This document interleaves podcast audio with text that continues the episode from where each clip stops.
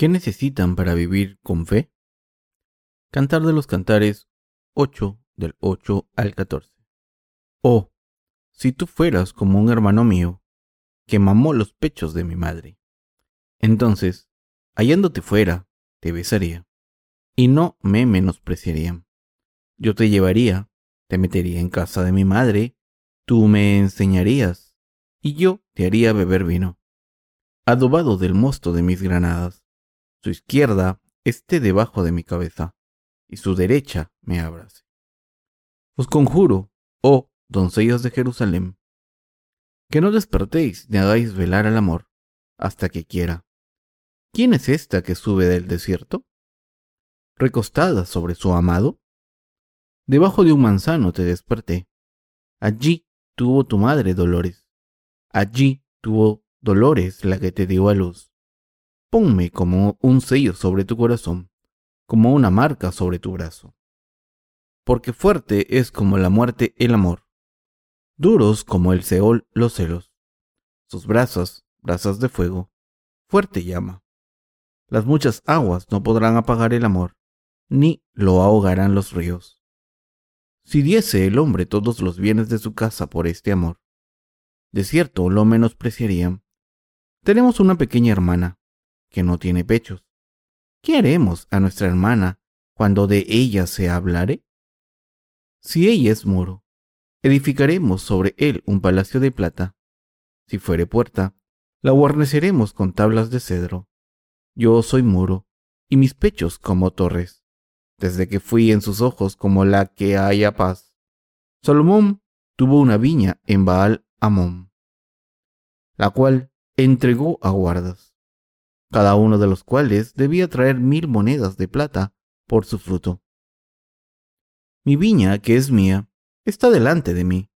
Las mil serán tuyas, oh Salomón, y doscientas para los que guardan su fruto. Oh, tú que habitas en los huertos, los compañeros escuchan tu voz. Házmela oír. Apresúrate, amado mío, y sé semejante al corzo, o al cervatillo, sobre las montañas de los aromas. Hemos estado hablando del cantar de los cantares antes y esta tarde. También quiero seguir compartiendo la palabra de Dios del cantar de los cantares. Está escrito en el cantar de los cantares 8 del 8 al 10. Tenemos una pequeña hermana que no tiene pechos. ¿Qué haremos a nuestra hermana cuando de ella se hablare? Si ella es muro, edificaremos sobre él un palacio de plata. Si fuere puerta, la guarneceremos con tablas de cedro. Yo soy muro, y mis pechos como torres, desde que fui en sus ojos como la que haya paz. En mi sermón anterior les he explicado lo que significa vivir una vida de fe. Esta tarde me gustaría hablar de lo que necesitan para vivir con fe. En primer lugar, necesitan la gracia de Dios. Dios dijo en el Cantar de los Cantares 8.8, tenemos una pequeña hermana que no tiene pechos. ¿Qué haremos a nuestra hermana cuando de ella se hablaré? Como está escrito aquí, tenemos una hermana pequeña que se enamoró y está a punto de casarse, pero todavía no tiene pechos ni es lo suficientemente madura. ¿Qué deberíamos hacer por ella? Este pasaje no se debe interpretar literalmente, porque tiene connotaciones espirituales. En otras palabras, nos pregunta qué debemos hacer por nuestros hermanos santos que no han alcanzado la madurez espiritual. Nosotros aquí se refiere a los que no hemos recibido la remisión de los pecados todavía. La respuesta a esta pregunta se encuentra en el Cantar de los Cantares 8.9, que dice, Si ella es muro, edificaremos sobre él un palacio de plata. Si fuera puerta, la guarneceremos con tablas de cedro. Como está escrito, debemos edificarle un palacio de plata. El palacio de plata se refiere a la gracia de Dios. Así que, si un hermano no tiene pechos, es decir, si nuestros santos no han alcanzado la madurez espiritual, debemos vestirla de la gracia de Dios. Está escrito, aquí. Si fuere puerta, la guarneceremos con tablas de cedro, lo que implica que nuestros santos jóvenes necesitan oraciones. De esta manera están listos para casarse con el esposo, como está escrito. Yo soy muro, y mis pechos como torres, desde que fui en sus ojos, como la que haya paz. Cantar de los Cantares 8.10. El pasaje de las Escrituras de hoy nos está hablando de los santos que han encontrado la gracia de Dios. ¿Qué necesitan para vivir con fe? La gracia de Dios es absolutamente indispensable para nosotros. Aquí, el Señor pensó en el palacio de plata y el significado bíblico de la plata es la gracia de Dios. El cedro, aquí, por otra parte, tiene muchos significados simbólicos, pero en el contexto de las escrituras de hoy, se refiere a las oraciones que le ofrecemos a Dios. El cedro es también aromático y simboliza una vida de oración. Lo que obtenemos de orar a Dios es el fruto de la fe. Esto nos habla de lo que necesitamos ahora mismo. Nos demuestra que la gracia de Dios es absolutamente indispensable para nosotros. La gracia que el Señor nos ha dado es absolutamente indispensable para seguir la justicia del Señor. Es muy importante vivir con un entendimiento claro de esta necesidad de tener la gracia del Señor. Debemos recordar que sin las bendiciones de Dios y su ayuda, no podemos vivir nuestra fe, y sin la gracia de Dios, no podemos vivir como sus siervos. Aunque queramos, si no hemos encontrado la gracia de Dios, no podemos llamarnos obreros de Dios. Si somos una puerta, debemos pedirle al Señor que nos cierre con tablas de cedro, y si no tenemos pechos, debemos pedirle que nos haga un palacio de plata. De esta manera, debemos llenar nuestros corazones con la gracia de Dios. De hecho, todos nosotros no tenemos ningún mérito ante Dios, ni tenemos nada justo por nuestra cuenta. Pero, aunque no tengamos nada justo, nuestro Dios quiere convertirnos a los que creemos en su justicia en sus esposas y trabajadores y quiere cumplir su voluntad a través de nosotros. Y así, el Señor quiere que vivamos con Él para siempre. Debemos creer que Dios quiere vestirnos de tal esplendor y gloria. Para cumplir su voluntad en este mundo, Dios nos ha vestido en su gracia. Por tanto, podemos darnos cuenta de que es absolutamente indispensable vivir con fe en la gracia de Dios. Ahora, sabemos que, sin la justicia de Dios y sus bendiciones, no podemos vivir una vida de fe correcta. Esto es imposible si no tenemos la gracia de Dios. Ahora todos queremos vivir con fe correctamente, confiando en la justicia de Dios. La vida de fe que es correcta a los ojos de Dios es posible solo gracias a su gracia, que se encuentra solo después de recibir la remisión de los pecados al creer en el Evangelio del agua y el Espíritu. Mientras vivimos nuestras vidas de fe, muchas de nuestras debilidades quedan expuestas de vez en cuando.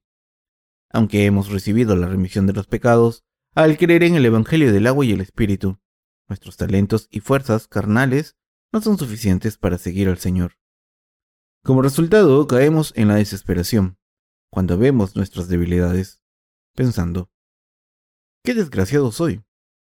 ¿Por qué tengo tantas debilidades? Todo el mundo parece ser fuerte y puede vivir con fe pero yo soy muy débil.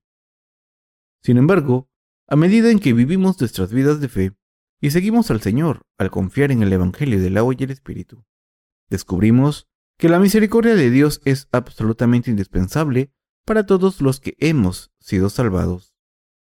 Somos personas que viven en la gracia y misericordia de Dios. Esto se debe a que Jesucristo eliminó todos nuestros pecados para siempre con el Evangelio del agua y el Espíritu. Como creemos en el Evangelio del agua y el Espíritu, nos hemos convertido en personas sin pecados, y por la gracia de Dios podemos vivir como sus obreros. Como Dios nos ha salvado para siempre de todos los pecados, a través del Evangelio del agua y el Espíritu, ahora podemos vivir por fe.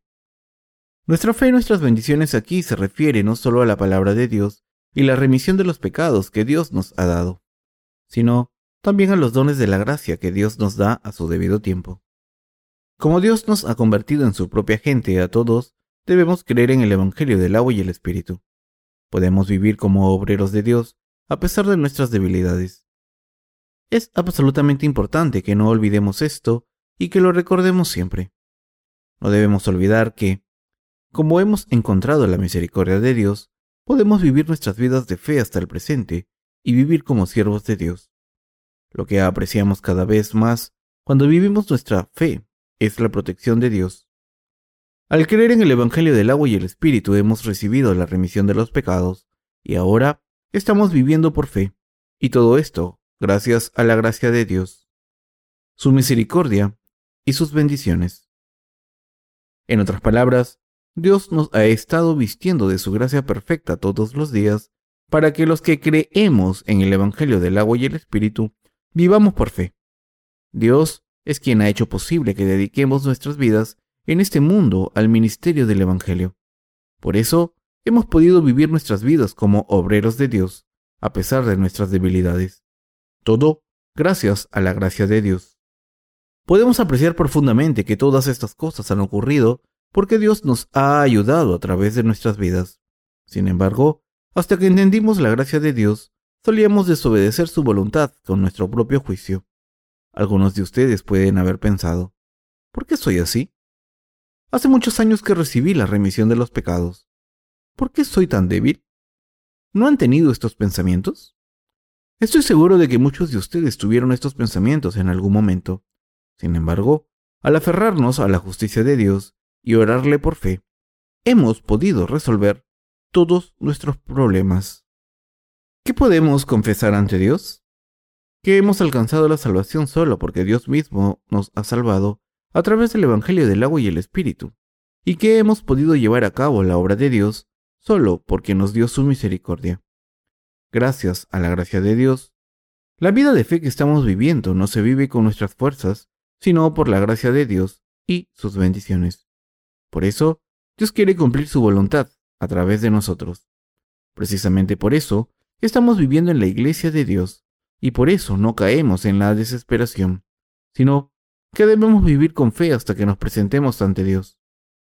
Lo que necesitamos para vivir una vida de fe es la gracia de Dios. En su gracia, podemos ver que Dios nos ha salvado a través del Evangelio del agua y el Espíritu, que nos ha hecho sus propios hijos, que se ha convertido en nuestro pastor y guía, y que nos da su poder y bendiciones todos los días. A pesar del hecho de que sufrimos muchos problemas, Dios no nos abandona y podemos darnos cuenta de que esto es gracias a su gracia también. El pasaje de las Escrituras de hoy nos enseña que esta gracia de Dios es absolutamente indispensable. ¿Cuál es el segundo elemento que necesitamos para vivir con fe? La iglesia de Dios y su líder es indispensable para nosotros. Pasemos a cantar de los cantares 8 del 11 al 12. Salomón tuvo una viña en Baal Amón, la cual entregó a guardas, cada uno de los cuales debía traer mil monedas de plata por su fruto. Mi viña, que es mía, está delante de mí. Las mil serán tuyas, oh Salomón, y doscientas para los que guardan su fruto. Mis queridos hermanos, todo lo que tenemos será devuelto al Señor. Todas nuestras posesiones son del Señor. Mientras hacemos la obra de Dios, todo lo que tenemos será devuelto a nuestro Señor. Como está escrito aquí, Salomón arrendó su viñedo a guardas y cada uno de ellos tenía que ofrecerle mil monedas de plata del fruto de su viña, que entonces se utilizó para una buena causa. De la misma manera, la iglesia de Dios es su viñedo, y nosotros somos sus guardas que le ofrecen el fruto de su trabajo. Es una bendición maravillosa que la iglesia de Dios sea su viñedo. Al hacer la obra de Dios, estamos recibiendo bendiciones maravillosas. Al vivir nuestras vidas por el propósito de Dios, tenemos mucho que ganar. ¿Qué hemos recibido de Dios? Hemos recibido un lugar de trabajo de Dios. La iglesia de Dios es absolutamente indispensable para vivir con fe. Todos nos hemos convertido en personas que necesitan su iglesia. Por las bendiciones de Dios, estamos viviendo en su iglesia. Sin la iglesia de Dios no podríamos hacer la obra de Dios. Si no unimos nuestros corazones con la iglesia de Dios, no solo no podremos hacer la obra de Dios, sino que no podremos recibir las bendiciones de Dios. ¿Cuál es entonces el objetivo de la Iglesia de Dios en este mundo? Es predicar el Evangelio del agua y el Espíritu, por todo el mundo, obedeciendo a la voluntad del Señor. El objetivo de Dios por nosotros es, en otras palabras, predicar el Evangelio sin unirse a su iglesia. Por eso los justos necesitan la iglesia de Dios. Entonces, ¿cuál es el tercer elemento indispensable? Los predecesores de la fe en la Iglesia de Dios son indispensables. La comunión con los predecesores de la fe es también absolutamente indispensable para que los siervos de Dios y los santos vivan con fe. De la misma manera en que necesitamos la gracia de Dios y su iglesia, también necesitamos comunión. La comunión con Dios se tiene compartiendo comunión espiritual con nuestros predecesores de la fe. La comunión espiritual es crucial porque podemos abrirnos a nosotros mismos y compartir las bendiciones que hemos recibido de Dios y las dificultades a las que nos enfrentamos en nuestras vidas de fe. Pasemos a cantar de los cantares 8.13. Oh, tú que habitas en los huertos, los compañeros escuchan tu voz, házmela oír. Este pasaje nos muestra cómo la comunión es absolutamente indispensable. Como nuestra comunión es tan importante, hemos compartido nuestras vidas de fe los unos con los otros. Compartimos el pan juntos de vez en cuando, trabajamos juntos y jugamos juntos. Sin tener comunión con los predecesores de la fe, no se puede vivir la vida de fe. Debemos hablar los unos con los otros y orar los unos por los otros. Debemos hablar con nuestros predecesores de la fe y nuestros colaboradores. Al tener comunión de esta manera podemos ver dónde va la iglesia de Dios, anticipar su dirección y seguir sus pasos. Dios guía a su iglesia, pero lo hace a través del líder de la iglesia. Hay pautas que nos señalan qué debemos hacer para servir al Señor contra quién debemos luchar la batalla espiritual de fe y contra quién debemos esperar luchar en el futuro. Para poder seguir estas pautas bien, debemos tener comunión con los obreros de Dios. Si vivimos nuestras vidas de fe por separado, acabaremos viviendo una vida de fe lejos de la voluntad de Dios. Estas personas están destinadas a vivir una vida de fe, aislada, sin conocer la dirección en la que va la iglesia de Dios. Esta no es la vida de fe que se vive siguiendo a Dios. Si no siguen la dirección de la iglesia de Dios, esto significa que no están siguiendo a Dios y por tanto acabarán sin poder vivir su fe obedeciendo a Dios. En la iglesia de Dios, esta vida de fe no puede describirse como correcta. Ahora nos encontramos en la corriente de la iglesia de Dios. Solo si seguimos esa corriente podemos vivir bien con fe. Para ello, Debemos tener comunión los unos con los otros y partir el pan de fe juntos. Por eso, es tan importante dejarnos guiar por los predecesores de la fe si queremos movernos en la misma dirección y con el mismo objetivo. ¿Entienden lo que estoy diciendo aquí? La comunión espiritual es absolutamente indispensable para vivir con fe. Algunos de ustedes pueden pensar todavía que pueden vivir una vida de fe solos, pero eso no es así. Esto no es de lo que se trata la fe. Es cierto que hay personas en la iglesia de Dios que dicen, creo en la justicia de Dios, estoy viviendo una vida de fe buena. No hay nadie que ame al Señor tanto como lo amo yo. Amo al Evangelio, tanto que lo estoy sirviendo con devoción. Sin embargo, si no se unen con la iglesia de Dios, al final, el único fruto que producirán será la servidumbre al diablo. La voluntad de Dios para nosotros es predicar el Evangelio del agua y el Espíritu por todo el mundo, al apoyar el ministerio del Evangelio. Dentro del lugar santo había lámparas y estas lámparas tenían forma de flores con copas y pedestales. Los pedestales sujetaban las copas de las lámparas. Como los pedestales de las lámparas del lugar santo, nosotros también apoyamos el ministerio del Evangelio, pero al hacerlo es muy importante que conozcamos la voluntad de Dios. Así que, aunque en el pasado yo solía predicar el Evangelio diligentemente con mis labios, ahora lo estoy predicando a través de la literatura. Me di cuenta de que había límites para lo que podía conseguir confiando en tan solo mis labios. Cuando se trata de los sermones, explicar el Evangelio del agua y el Espíritu es la parte más dura. Cuando predicamos el Evangelio del agua y el Espíritu a muchas personas a la vez, a veces estoy exhausto físicamente y no puedo explicarlo completamente. Cuando predico el Evangelio, empiezo con Génesis y después paso a Levítico, Mateo, Juan, Hebreos y Romanos. Es muy pesado físicamente cubrir tanto material en un solo sermón, y hoy en día tengo que recargar las pilas en medio del sermón. Por eso, He puesto una botella de agua con miel en el púlpito para bebérmela cuando puedo. Cuando empiezan a predicar el Evangelio del agua y el Espíritu, empieza a luchar una batalla espiritual, y verán lo difícil que es. Puede que se pregunten, ¿cuándo terminaremos de predicar este Evangelio por todo el mundo? Pero Dios quiere que prediquemos este Evangelio del agua y el Espíritu hasta los confines del mundo, por lo que no terminaremos nunca si solo lo predicamos con nuestros labios. Por eso tenemos que confiar en nuestro ministerio literario para predicar el Evangelio del agua y el Espíritu. A través de nuestro ministerio literario, estamos predicando el Evangelio por todo el mundo. Así, la obra de Dios debe hacerse según su voluntad. Por su cuenta, no pueden vivir siguiendo la voluntad de Dios, por mucho que lo intenten. Todos los santos de la Iglesia deben cumplir su función como pedestales del Evangelio y apoyar su ministerio y así es como el Evangelio del agua y el Espíritu puede ser predicado por todo el mundo. Así que debemos establecer la dirección de la Iglesia de Dios para el ministerio literario. Al confiar en las palabras de mi boca solamente para predicar el Evangelio, no podré llegar a todo el mundo en mi vecindario.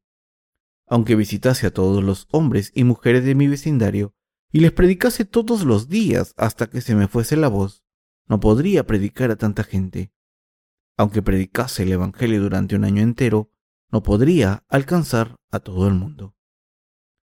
Por eso he decidido predicar el Evangelio del agua y el Espíritu a través de medios impresos. Tengo sermones grabados y transcritos y después hago que los editen y los publiquen en libros. Así que, cuando queremos predicar el Evangelio a la gente, podemos darles nuestros libros que explican el Evangelio del agua y el Espíritu y pedirles que los lean. ¿No es esta una manera de predicar el Evangelio del agua y el Espíritu? ¿Nos dijo el Señor que no predicásemos el Evangelio de esta manera?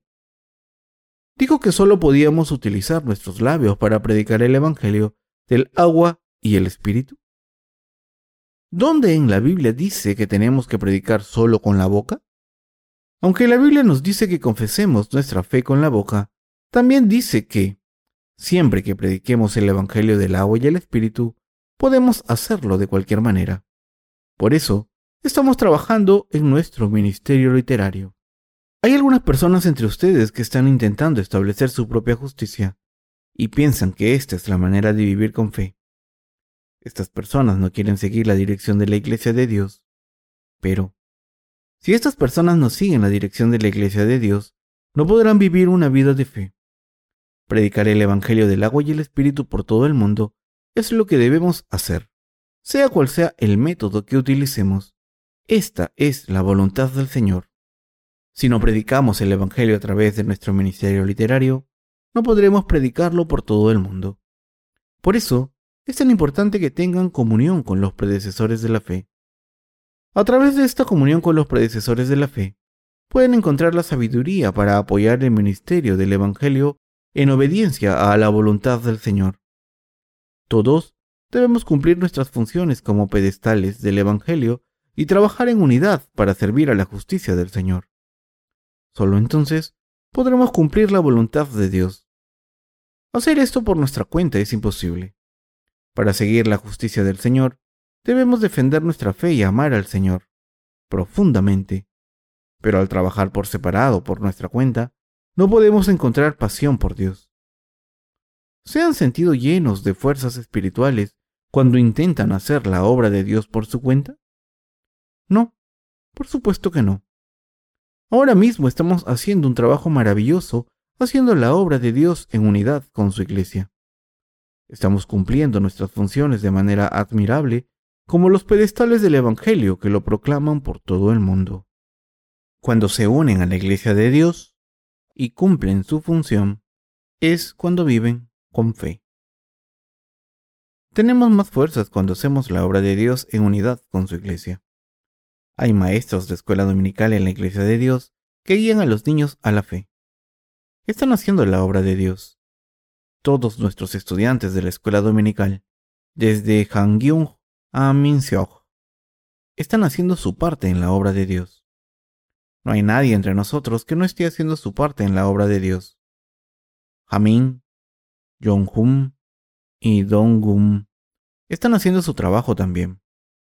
¿Creen que no pueden trabajar por el Evangelio solo porque sean jóvenes? No, por supuesto que no. En la Iglesia de Dios hacen su trabajo como los adultos. Mis queridos hermanos, no puedo dejar de decir lo importante que es seguir teniendo comunión con los predecesores de la fe y sus hermanos santos. Solo entonces su fe puede crecer y solo entonces puede entender la dirección en la que va la iglesia. Si solo trabajan duro por sí mismo, no podrán darse cuenta de dónde va la iglesia. Debemos pasar al cantar de los cantares 8.14 de nuevo, que es el pasaje de las escrituras de hoy. Apresúrate, amado mío, y sé semejante al corzo o al cervatillo sobre las montañas de los aromas. Este pasaje nos enseña que, como Dios es nuestro Dios, no tenemos nada de lo que tener miedo, siempre y cuando estemos decididos a vivir con fe. No hay ningún obstáculo que nos lo pueda impedir. Dios nos dice, apresúrate, amado mío, y sé semejante al corzo o al cervatillo sobre las montañas de los aromas. Cuando Dios nos mira, nos considera tan hermosos y dignos de amor. Dios nos está diciendo aquí, apresuraos, amados míos, corred, no hay ningún obstáculo. Os he dado mi gracia, os he dado mi iglesia, os he dado a los predecesores de la fe y mis siervos, y os he dado colaboradores. Así que no necesitáis nada, no os falta nada. En otras palabras, Dios nos está pidiendo que nos decidamos a buscar la dirección de su iglesia por fe y corramos sin cesar hasta la voluntad del Señor por fe. Dios nos está diciendo estas cosas porque todos sus obreros son hermosos a sus ojos. El cantar de los cantares termina en el capítulo 8. El mensaje principal de este último capítulo es que somos dignos de todo el amor a los ojos de Dios. Esto es lo que nos está enseñando el cantar de los cantares. Por tanto, debemos tener fe, sin olvidar el hecho de que Dios nos ve como seres dignos de amor. Cuando me siento cansado en mi corazón, leo el cantar de los cantares. Entonces, puedo tener más fuerzas espirituales ya que puedo entender el corazón de Dios y darme cuenta de cuánto me ama. Esto, mis queridos hermanos, es también cierto de ustedes. Dios está muy enamorado de su gente, y nosotros también sabemos que Dios es bueno y confiamos en Él. Sin embargo, el problema es que muchas veces no entendemos a Dios solo en teoría, y por eso no entendemos muchas cosas. Al habernos salvado, Dios nos ha hecho obreros suyos, nos ha permitido vivir una vida bendita, nos ha hecho los últimos ministros en el fin de los tiempos para trabajar a través de nosotros y nos ha bendecido para vivir para siempre en su reino. De esta manera, Dios nos ha dado multitud de bendiciones, pero se tarda mucho en apreciarlas. Esto indica que el problema es nuestro. Por tanto, es absolutamente crítico que todos creamos sin dudar que Dios nos ama más de lo que pueden expresar las palabras y que su amor es eterno. Debemos darnos cuenta de que Dios nos ama y que nos ha dado su iglesia y nos ha confiado su obra justa, porque quiere bendecirnos.